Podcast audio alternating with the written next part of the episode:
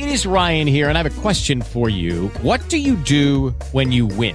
Like, are you a fist pumper? a woohooer, a hand clapper, a high fiver. I kind of like the high five, but if you want to hone in on those winning moves, check out Chumba Casino. At ChumbaCasino.com, choose from hundreds of social casino style games for your chance to redeem serious cash prizes. There are new game releases weekly, plus free daily bonuses. So don't wait. Start having the most fun ever at ChumbaCasino.com. No purchase necessary. BGW. Void were prohibited by law. See terms and conditions. 18 plus. La bienvenida ahora a este magazine, a nuestro primer invitado de esta jornada, el candidato alcalde por el Distrito Nacional por el Partido de la Liberación Dominicana y la Alianza Rescate RD, depositó en el Congreso Nacional vía eh, los diputados de esa organización un proyecto de ley que especializa un impuesto a la propiedad inmobiliaria para destinarlo a la solución del drenaje pluvial de la ciudad de Santo Domingo. Se habló también de un tema de fideicomiso y de muchos otros temas. Para hablar de ese y otros temas vinculados a un hombre municipalista por excelencia, me place muchísimo recibir esta tarde en nuestro magazine a Domingo Contreras. Domingo, gracias por acompañarnos. Un placer saludarte. Gracias a ti, Roberto y Ariel, que bueno, poder compartir estos temas que son los desafíos que se van acrecentando en, muchas ciudades del mundo y especialmente en la República Dominicana, que somos uno de esos estados isleños de mayor impacto del cambio climático, de modo que nos queda un camino de adaptarnos y de mitigar los efectos de, de estos nuevos fenómenos que van a convivir con nosotros en una nueva era climática y por lo tanto nuestras ciudades se tienen que hacer más fuertes, entenderlo y como, como sociedad tenemos que construir las herramientas que nos permitan eh, poder afrontar, inclusive cuando se dice nos volvamos más resilientes, que podamos adaptarnos, mitigar, inclusive prosperar a pesar de la nueva eh, situación, del nuevo estado en el que tenemos que enfrentarnos, porque realmente probablemente el primer 4 de noviembre se pudo pensar que era un evento circunstancial, pero ya no, ya no podíamos mirarlo de esa manera, porque estamos viviendo en una nueva etapa del comportamiento del clima que ya tenía un largo periodo de avisarse de su forma. Entonces tenemos que trabajar de otra manera, tenemos que tener las herramientas, tenemos que eh, dar los mantenimientos, tenemos que buscar la fuente financiera para que esto no sea un trabajo esporádico, porque al drenaje o los periodos de lluvia intensa generan un pico en el momento en que se producían antes y después la gente tendía a olvidarlo hasta que volvíamos a tener otro evento de gran magnitud. Pero ahora ocurre que fíjate que un lapso de apenas un año, entre el 4 de noviembre y el 18 de noviembre, esto se convirtió de un evento de 258 milímetros en 5 horas a otro evento de más de 400 32 milímetros. De modo que de pronto nosotros hemos tenido dos eventos de enorme magnitud que dejaron miles de pérdidas, más de 25 mil vehículos dañados, parqueados en, en torre, más de 3 mil edificios dañados, ascensores, miles de pérdidas en comercio, miles de pérdidas en ajuares de los hogares, pero lo más duro, más de 20, 20 personas muertas. Entonces, esto ya no estamos hablando de un acontecimiento circunstancial, es que el reto mayor, porque es una emergencia que tiene la ciudad frente al transporte, la seguridad, los residuos, el desarrollo económico hoy, la emergencia de esta ciudad, es el reto. ¿Cómo preparar, construir un sistema que proteja, que nos devuelva la, la tranquilidad, la seguridad para afrontar cualquier evento que nos nos toque vivir en esta ciudad. Domingo, nos quedamos en el, en el tema de la propuesta en sí. Que, que, presentaste a través de la bancada del PLD en la Cámara de Diputados. ¿En qué consiste? Eh, se ha hablado de que si se trata de crear un nuevo impuesto, ¿cómo sería el financiamiento para tratar este tema del drenaje en el Distrito Nacional? ¿Un fideicomiso? ¿De qué se trata? Mira, en primer lugar, se trató de identificar una fuente de financiamiento para un proyecto que como ya hemos visto, necesita recursos, pero recursos continuos, porque se trata de desarrollar una infraestructura, un mantenimiento, unos procedimientos que tienen que darse en el tiempo. Por eso, ¿qué identificamos? Miramos cómo otras sociedades también afrontan este tema y de qué fuentes de financiamiento alimentan el desarrollo de esta infraestructura. Nosotros tenemos un impuesto que ya eh, está presente entre nosotros y que hacemos, que se llama el impuesto a la propiedad inmobiliaria, el IPI, que en otras sociedades se llama el impuesto predial, que es el impuesto por excelencia para el desarrollo de la infraestructura porque está ligado al, al, al bien inmueble.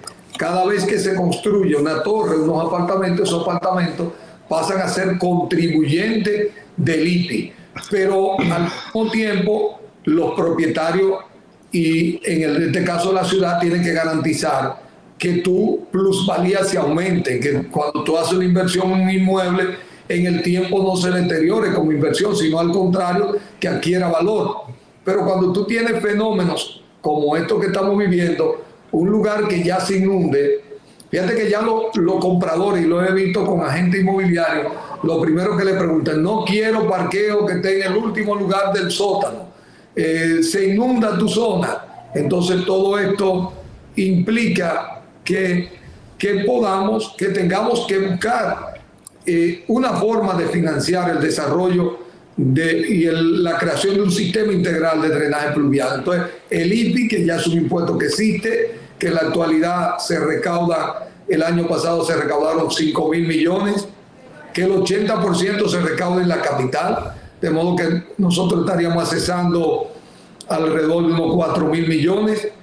Y es un, es un impuesto que a medida que la ciudad vaya desarrollándose podrá crecer para que la ciudad pueda disponer. Ahora hemos planteado que se especialice como un fondo para el drenaje, porque una de las cosas que ha alegado, se ha alegado siempre es que esto es muy caro, que cuesta mucho, pero a veces yo le quiero recordar que aquí hemos hecho túneles como el de la Ortega y Gasset que costó 50 millones de dólares, o como el de la Núñez de Cáceres, que es el mayor sistema de galería que tenemos en la ciudad, que costó 300 millones de pesos. De modo que, eh, de modo que podemos afrontar este tema. Se requiere recursos, pero se requiere continuidad y crear un sistema. Eh, de modo que está ahí, es la propuesta que hemos realizado. ¿Por qué un fideicomiso? Porque un fideicomiso permite que haya un tercero garante, supervisor del uso de estos fondos y que estos fondos no se utilicen en el ayuntamiento ni en ninguna otra entidad para otros fines que no sea para eh, la garantía, el desarrollo, el fortalecimiento de los servicios que requiere la ciudad. En este caso, desarrollar el sistema integral de drenaje pluvial, una norma en el subsuelo que permita robustecer y generar un manejo apropiado de ello. Eh, ya tenemos experiencia y además estamos planteando que en el caso de la gestión de este fideicomiso tenga entes privados, entes sociales, más los entes públicos que le, es eh, a la tarea, el ayuntamiento, la CAS, obras públicas, las entidades públicas que tienen que ver con la gestión y que tienen un impacto directo en el tema del drenaje, de modo que esta combinación permita tener una visión de, integral del manejo del drenaje de la ciudad. Eh, y también por experiencia, nosotros, a mí me tocó coordinar la ley del manejo integral de los residuos y ahí construimos un fideicomiso, un fondo que se alimenta de una contribución que hacemos, que se hace todos los años, que ya tiene un fondo de 23 mil millones para eh, poder resolver el tema de los residuos, de modo que ya tenemos una experiencia que la ejercimos en el Congreso. De hecho, cuando estuvimos este miércoles en el Congreso, nos reunimos con el presidente de la Cámara de Diputados, el buen amigo Pacheco, nos recibió y él mismo recordaba que ya habíamos hecho un ejercicio similar con la ley del manejo integral de residuos sólidos, de, de forma que quisiéramos que esto también nos dé la oportunidad de hacer un ejercicio de poder transformar en una ley y poder accesar a estos fondos para que la ciudad de Santo Domingo tenga una capacidad propia, la capital, tenga la capacidad, que esto no sea un tema que cuando llueva, que el 800 se inundó, el presidente de la República tenga que salir corriendo, que si tiene que estar preocupado por un tema de mantenimiento, esto sea un tema del día a día. Así como esta ciudad, cada torre tiene un administrador y los usuarios de la torre pagan una mensualidad para el mantenimiento de los servicios básicos. La ciudad como su conjunto requiere un mantenimiento permanente para servicios que ya son imprescindibles como el tema del drenaje de la ciudad de Santo Domingo. Domingo, entonces con esto estamos reconociendo que la problemática de lo sucedido con eh, con los fenómenos atmosféricos que nos han golpeado y con las lluvias que han eh, inundado la ciudad, reconocemos que es un tema de evolución como ciudad y no algo político. De la mala administración de parte de quienes están administrando ahora mismo eh, la ciudad o de quienes nos gobiernan, sino que decimos que es un problema de que la ciudad no evolucionó con estas buenas nuevas que usted quiere traer con este proyecto de ley, que me parece excelente y fenomenal, sino que es que no evolucionamos como ciudad, como ciudad para que eh, eh, para tener un buen desagüe, eh, por así decirlo? Mira, yo te diría que hay una combinación de dos factores, pero lo principal aquí es concentrarnos en buscar una solución. De hecho, nosotros estamos promoviendo la recolección de 200 mil firmas para depositar en la primera semana del mes de febrero en el Congreso, para que esto no sea un tema solo que fue que Rescate RD lo llevó como una propuesta, inclusive digitalmente mi firma por el drenaje eh, estará ya está abierta. Estaremos hay un grupo de voluntarios que estaremos recorriendo tocando la puerta. De hecho ya ha pasado en muchísimos escenarios hay asociaciones de profesionales que se han asumido también esto como una tarea. Porque al fin del día cualquiera de nosotros pudo ser una de las víctimas en el paso del túnel. Así es. Cualquiera de nosotros puede terminar inundado. De hecho, yo vivo en la pradera y mi casa en el sótano, que estoy pegado del parque, se le metió casi un metro de agua, que tuve que, tuve que meterme ahí a, sacar cubeta. Pero igual, mi padre que vive cerca, los vecinos, en su, con los vehículos parqueados ahí en la pradera, frente al, al, al Jumbo, ese lugar se lo pasaron la grúa llevándose carros y, y tenemos cantidades de historia en la ciudad de estos niveles, pero también gente muy pobre que lo perdió todo. Yo acompañé a Omar Fernández y fuimos a, la zona de los Praditos, fuimos a la zona de los Peralejos, de los Girasoles, del kilómetro 8, de las 6, en Villa Agrícola. Gente que lo perdió todo, tuvo que llevarle colchones, eh, la estufa se le dañaron, hay gente que lo perdió todo. Entonces, esto no puede ser un tema de tipo partidario, tienen que tener una mirada de conjunto como sociedad. Y lo digo porque probablemente yo soy un dominicano que desde que Al Gore escribió La verdad incómoda, comenzó a hablar del tema del cambio climático, como biólogo fue un tema que me movió. De hecho, creé el Centro de Innovación Atabé, se generó como un resultado de los amigos de este campo profesional que no queríamos preocuparnos y dijimos, ¿Qué cosas podemos hacer frente a este nuevo desafío que tenemos como sociedad, como naturaleza, para uno dar su pequeña contribución en el marco de un país como el nuestro? Eh, y entonces comenzamos a adoptar parques, a trabajar en la biodiversidad.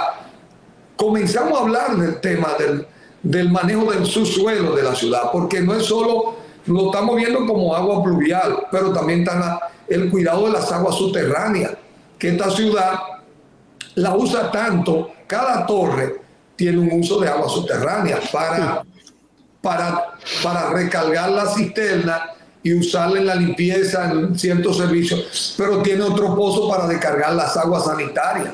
Entonces, nosotros tenemos que desarrollar un sistema porque esta ciudad se va desificando y se van contaminando y nos vamos desafiando. Hoy es por una gran lluvia, pero mañana puede ser por una enorme sequía y nosotros tenemos que desarrollar también un sentido de cuidar estos reservorios de agua subterránea que tenemos. Es un sentido de trabajo por la ciudad y esto no puede ser un tema político, tiene que ser un tema de, de una política de la ciudad de sostenibilidad ambiental, que es un poco lo que vamos, quizá no lo podemos hablar en un término tan amplio, pero concretamente yo creo que el drenaje nos dio una mirada que no podemos ignorar, porque uno lo planteaba como se lleva estos recursos, pero ustedes saben cuánto fueron las pérdidas, más de 10 mil millones. ¿Y cuánto cuesta hacer el drenaje? Que no actuemos. No hay manera de quedarse de brazos cruzados. Vamos a esperar el próximo noviembre que lleguen 600 milímetros y no estemos preparados, no hayamos... Si ustedes observan, Santo Domingo es una de las pocas ciudades que no tiene un mapa del sistema de cómo se mueven sus aguas pluviales. Ustedes entran a Bogotá, a Barranquilla, a Bucaramángara, a San Juan de Puerto Rico, a Ciudad México. Es decir, nosotros no hemos tomado este tema con la profundidad y con el desafío y con la seriedad que requiere. Hoy esto es un tema que debe ser un tema de todos los capitaleños. Lo que hemos dado un, un primer paso, pero esperamos que nos acompañe a que esto lo convirtamos en una herramienta para trabajar con la ciudad de Santo Domingo. Vamos a hablar un poquito ahora sobre las encuestas, Domingo. ¿Cómo va la campaña? ¿Qué dicen las encuestas? podría hacer una pregunta relacionada con el cambio climático a don Domingo, antes de entrar en, política, si me permites. Con gusto, Ariel. Ah, gracias. Eh, don Domingo, usted ha dicho que hay que bajarle algunos grados a la ciudad eh, porque está muy caliente. Eh, lo, he visto en, un spot publicitario que usted tiene a través de las redes sociales. La pregunta mía abarcaría lo siguiente. Hoy el Ministerio de Trabajo y ha hablado sobre la reducción de la jornada laboral de 44 horas a 36. Esto contribuiría a de una forma u otra bajarle algunos grados a la ciudad y en caso de que no, entonces, ¿cuál sería el plan que usted tendría propuesto para poder bajar algunos grados a la ciudad? Eh, que es necesario, o sea, que hay tiempos que cuando se meten estos calores, bueno, ahora se supone que tiene que estar haciendo más o menos fresco y la temperatura está súper caliente. Mire, nosotros, yo lo hice así, hay que bajarle dos grados a la temperatura de la ciudad de Santo Domingo. Nosotros como ciudad tenemos un efecto de isla de calor, pero este fue el año más caluroso en el planeta Tierra. Y en el caso nuestro que estamos en el trópico, esto es sol y sombra. Nosotros tenemos que hacer un vigoroso plan de arbolado de la ciudad de Santo Domingo. Nosotros, aquí hay un, aquí hay un, una ordenanza de arbolado urbano. Nosotros deberíamos tener una de las de la flora más espectaculares en el planeta Tierra, adornando y acompañando nuestras calles en todo este proceso de desarrollo que tenemos como ciudad. Pero hay un grupo de medidas que debemos adoptar, inclusive para ponerle un ejemplo, en vez de que los impermeabilizantes sean de color negro, sean color blanco, por un tema de refracción o de absorción de la sonda de, la, de, la, de los rayos solares. Eh, hay lugares que hay que adquirirlo porque son, se convierten en puntos calóricos muy profundos y se requiere eh, que, estos lugares, en vez de tener asfalto, tengan un cacao, se lleven a tierra. Tenemos que tomar esta medida porque resulta que nosotros tenemos más de 400 mil personas que trabajan en las calles y por ejemplo, imagínense estos motoristas que usan unos chalecos, que hay cientos de miles que trabajan en nuestra calle. Son personas que se ponen a sufrir de enfermedades, de colapsar. Nosotros tenemos que trabajar para refrescar, sombrear y, por ejemplo, la medida que usted dice de, obviamente, el, el sistema de transporte nuestro en el nivel que está hoy termina contribuyendo a elevar el calor. Las emisiones que se generan un sistema de transporte colectivo, un uso más inteligente y eficiente de nuestra vía y de, los, horarios de transporte, evidentemente que contribuyen eh, a mejorar el desenvolvimiento y esta temperatura que tiene la ciudad. Este es un tema que inclusive nos lo debemos tomar parte de un plan, porque ya, ya esto lo han logrado otras ciudades. Por ejemplo, Medellín hace unos 15 años asumió bajar 2 grados de temperatura y logró bajar 2.5 grados de la temperatura promedio de la ciudad. Como resultado, el principal enfoque siempre será un plan vigoroso de ambos lados, pero hay un grupo de medidas que se tienen que adoptar como resultado para conseguir este resultado que termina contribuyendo a una mejor calidad de vida en un entorno urbano. Bueno, ahí está. Mira, Alba, ya sí, Muchas gracias. Gracias a usted. Hablemos ahora sobre la campaña y sobre las encuestas, Domingo. ¿Cómo va todo? ¿Cómo va esa candidatura? ¿Y qué dicen las encuestas? Mira, eh, mirarla. La, la campaña, yo creo que hemos With Lucky Land slots, you can get lucky just about anywhere. Dearly beloved, we are gathered here today to. Has anyone seen the bride and groom? Sorry, sorry, we're here. We were getting lucky in the limo and we lost track of time. No, Lucky Land Casino, with cash prizes that add up quicker than a guest registry. In that case, I pronounce you lucky. Play for free at LuckyLandSlots.com. Daily bonuses are waiting. No purchase necessary. Void where prohibited by law. 18 plus. Terms and conditions apply. See website for details. Hello, it is Ryan, and we could all use an extra bright spot in our day, couldn't we? Just to make up for things like sitting in traffic, doing the dishes, counting your steps, you know, all the mundane stuff. That is why I'm such a big fan of Chumba Casino. Chumba Casino has all your favorite social casino style games that you can play for free anytime, anywhere with daily bonuses. That should brighten your day a little. Actually, a lot. So sign up now at chumbacasino.com. That's chumbacasino.com. No purchase necessary. VGW Group. Void were prohibited by law. See terms and conditions. 18 plus. dado un, un primer paso sumamente importante. Queríamos que nuestra campaña se convirtiera en una campaña que pudiera representar una causa, que pudiéramos utilizar nuestra experiencia, nuestro recorrido, para que esta campaña marcara de manera diferente una forma de afrontar los retos que nos permitiera convocar a una colectividad nuestra y nos permitiera ir detrás de solucionar un tema que fuera vital para todos. Lo segundo, como es una campaña que integra tres, cuatro plataformas de candidatos a regidores en una alianza, es conseguir, era conseguir que estas cuatro plataformas trabajaran en una sola dirección, cada uno tiene su patrón de votante, ha registrado personas, estamos trabajando con los colegios electorales, estamos tratando estamos teniendo este contacto en las comunidades y esa, sobre todo, todos sabemos que en este caso más directo el PLD y la Fuerza del Pueblo, que veníamos de un proceso de división, cómo integrar todo esto, cómo conseguir que esto se volviera en, una, en, una, en un mismo objetivo. Yo creo que Omar Fernández y Domingo Contreras, la entrada de Yané Camilo en representación del Partido Revolucionario Dominicano, estamos dando un buen ejemplo de una alianza con, con objetivos claros, con objetivos para gobernar la ciudad, para hacer frente a los diversos retos. Y eso va a tener un resultado electoral porque cuando nosotros vamos a las plataformas de estas diferentes organizaciones, ahí están los suficientes electores para ganar una elección. Ahora hay que llevarlo a votar porque es el voto efectivo que determina quién gana y quién no gana una elección. Ahora vamos a las encuestas. Pero, pero usted cree que realmente la alianza con el partido La Fuerza del Pueblo ha sido de provecho para la candidatura de Domingo Contreras, porque yo, a pesar de que he visto eh, desde el primer momento la alianza, veo que sí, que el- la Fuerza del Pueblo está apoyando a Domingo Contreras, pero yo no veo como que el partido completo se volque a favor de Domingo Contreras. Eh, porque ya lo había dicho Danilo, es una alianza jodona porque cada quien está peleando por lo suyo. Yo sí he visto que usted se suma a, Omar Fernández en los recorridos que hace Omar Fernández, pero no veo a la Fuerza del Pueblo tan inmiscuido con Domingo Contreras.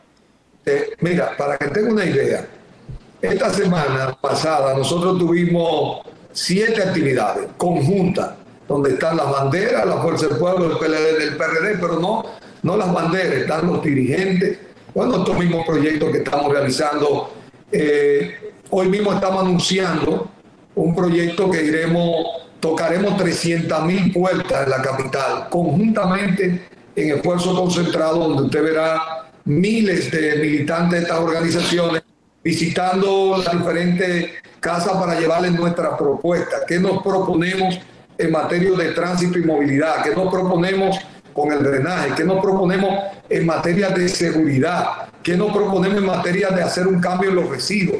¿Cómo pasamos que una botella plástica que generamos 1.400 millones de botellas plásticas al año en esta ciudad se conviertan en dinero, no en basura, y que la industria nuestra termine por fin de procesar estos materiales.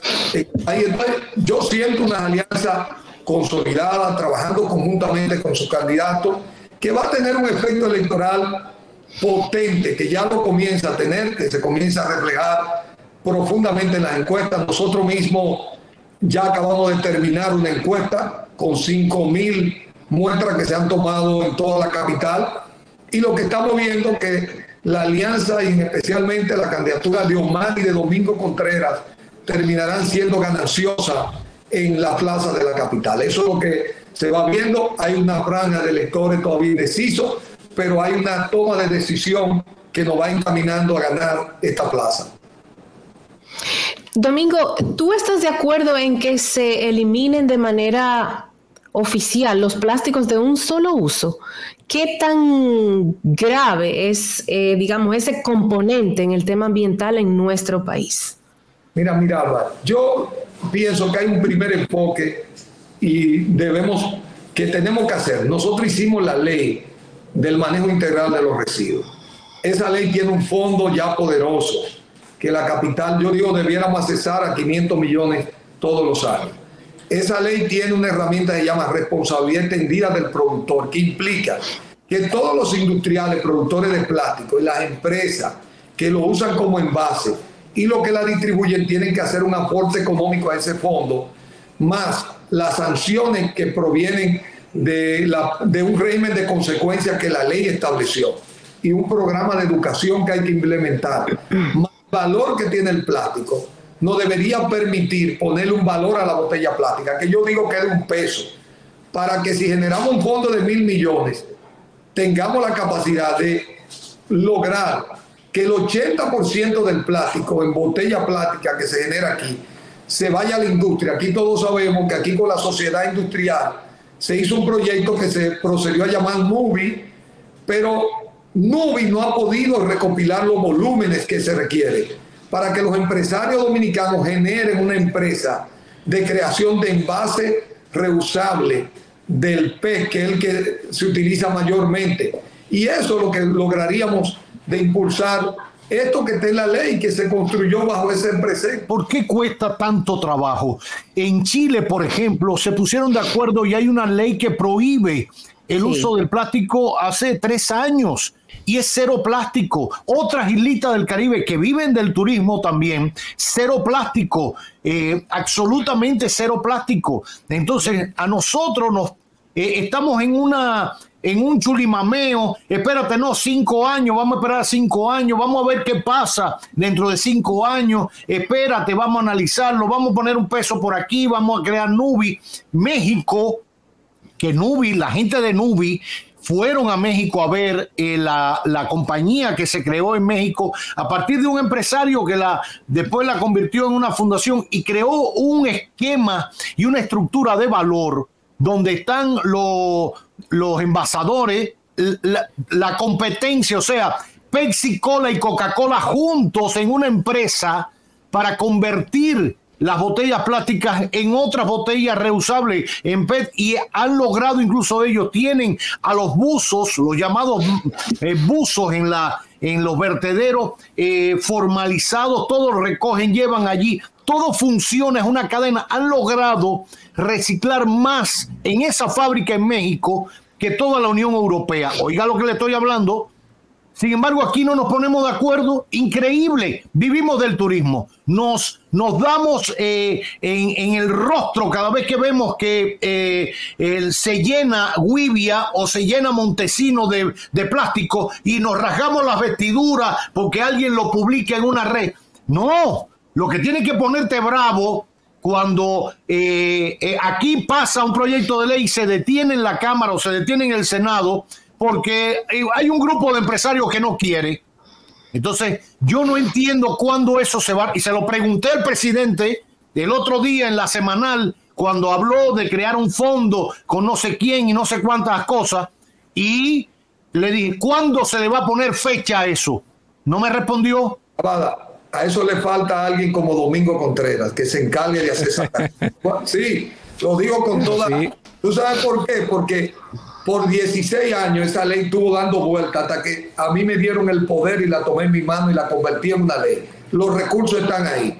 Recuerden que fuimos con los empresarios. Yo le acompañé a, a México a esa experiencia. Nosotros buscamos a Pilar Tello, que fue la que nos acompañó en la construcción de esta ley, que es la latinoamericana que ha hecho más trabajo de este tipo, pero ahora se requiere ejecutarlo, se requiere llevarlo a cabo con el plástico reusable que estamos hablando ahora, con el plástico de un solo uso.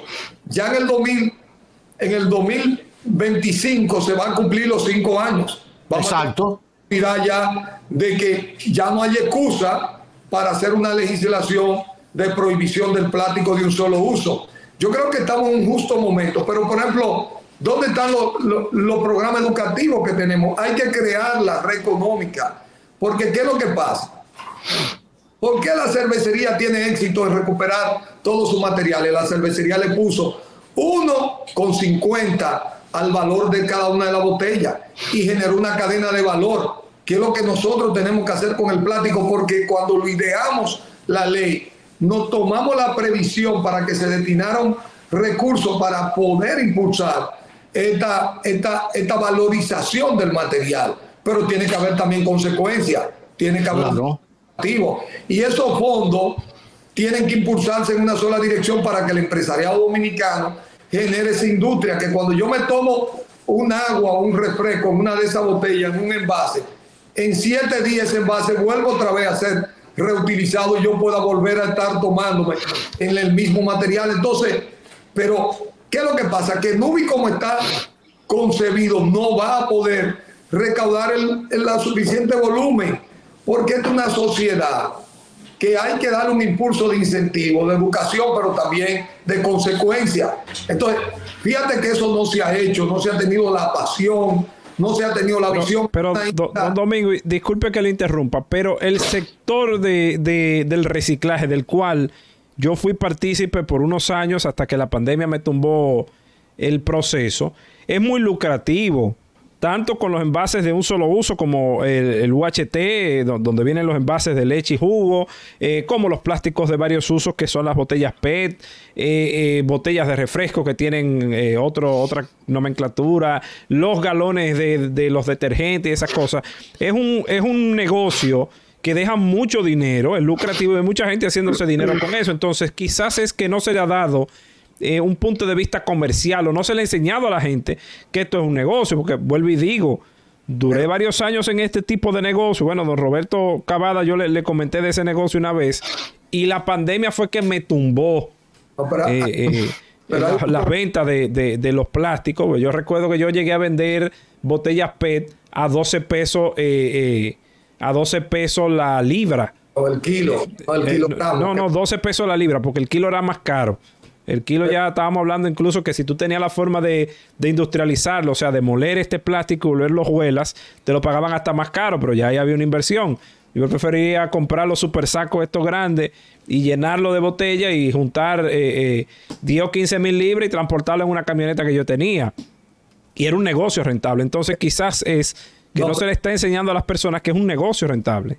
No, Ariel, pero pasa algo con el PET, que como el PET eh, el más barato en la cadena, cuando baja el precio del, eh, digamos, en el tema de- del petróleo, los Sí. industriales prefieren comprar materia virgen que comprar los reusados. Claro. no, no, ahora mismo está más barato, porque ahora mismo está como a 5 pesos. Sí, no, no, entonces no es atractivo. Fíjate que el plástico de botella es el que aparece en los sistemas de drenaje, en la cañada, en el río, en el mar. ¿Qué es lo que hicieron? Por ejemplo, ¿por qué México funciona?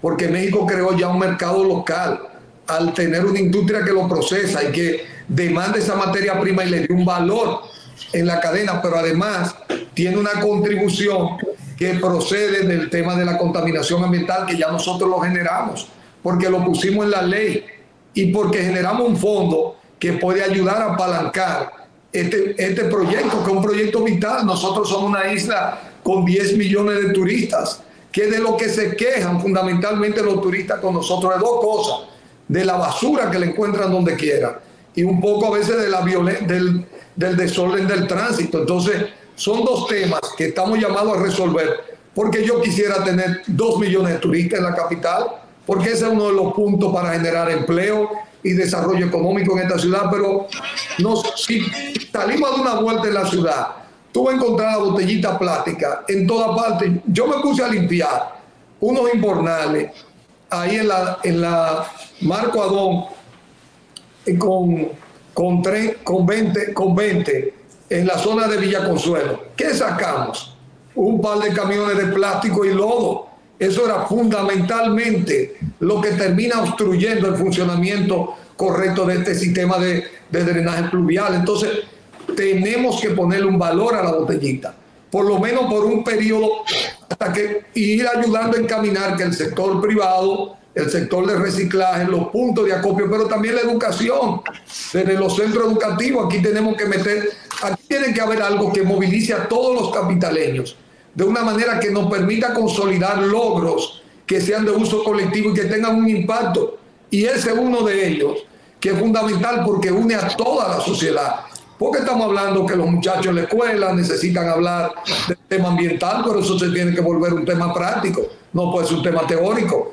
Y este es un desafío que nosotros podemos realizarlo porque tenemos la herramienta, la construimos, batallamos por ella, pero ahora están guardadas. Por eso, ese es uno de los temas también en el que queremos hacer que el ayuntamiento del distrito sea un factor importante en la creación de una demostración de un Santo Domingo sin plástico.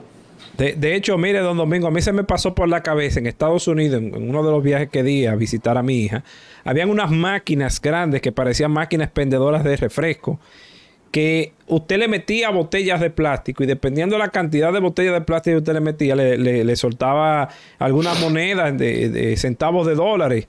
Yo decía, carajo, pero qué buena iniciativa para llevar a la República Dominicana, que tú la pones en un supermercado y óyeme, todo el plástico que tú tengas, mételo por aquí que yo te voy a pagar. O sea, Mira, sería una muy buena iniciativa que podría impulsar incluso eh, el ayuntamiento del Distrito Nacional, usted que está aspirando a esa posición. No, tendríamos, pondríamos máquinas de esas y hay puntos de acopio. Están los mismos puestos de los botelleros que ya existen, que pueden agregarle este servicio. Pero nosotros también hemos pensado, mucha gente, muchos de nuestros conciudadanos que viven en zonas vulnerables, la cañada, que son de los sitios más críticos, a veces tienen una tarjeta solidaridad que son 1.600 pesos. Nosotros haríamos una tarjeta de reciclaje que nos permita tener un equipo de 3, 4, 5 mil personas que para, yo lo, yo lo puse a un precio de 2 mil pesos.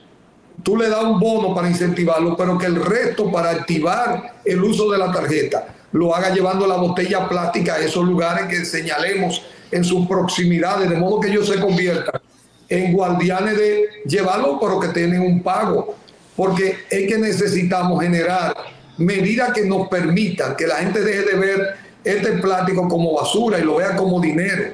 Y después entonces, implementando el programa educativo, toda la forma que, de instrumentos que tenemos, también comenzar a generar un régimen de consecuencias, porque hay personas que a pesar de crear todo eso, chumbum, te tiran la basura en los lugares más inapropiados, pero eso tiene que tener una consecuencia y que este mismo, esta misma recaudación de estos fondos vaya a alimentar también ese programa. De modo que a eso es lo que aspiramos implementar dentro de nuestro ejercicio en el Ayuntamiento del Distrito Nacional. Qué bien.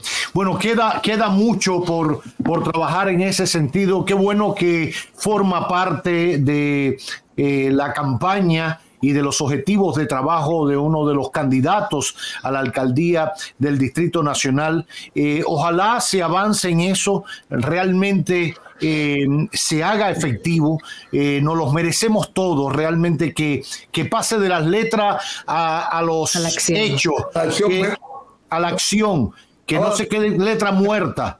Me gustaría cuando termine los cuatro años del ayuntamiento y entregue, le entrego dos cosas fundamentales. Esta estructura del reciclaje, una arborización robusta de la ciudad, una policía municipal fortalecida y un sistema de reciclaje con la industria en la capital.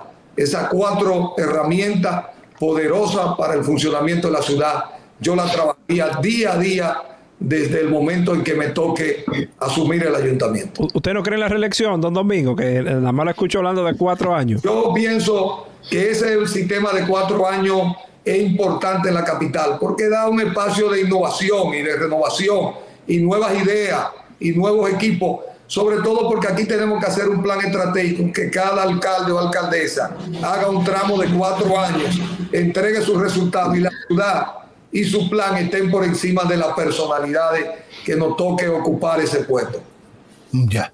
Bueno, pues ahí está, lo resumió perfecto, entre ideas y objetivos de trabajo y su concepto de cómo gobernar por un periodo de cuatro años. Domingo Contreras, gracias, gracias mil, suerte. Eh, ya volveremos a hablar antes del próximo 18 de febrero, pero gracias.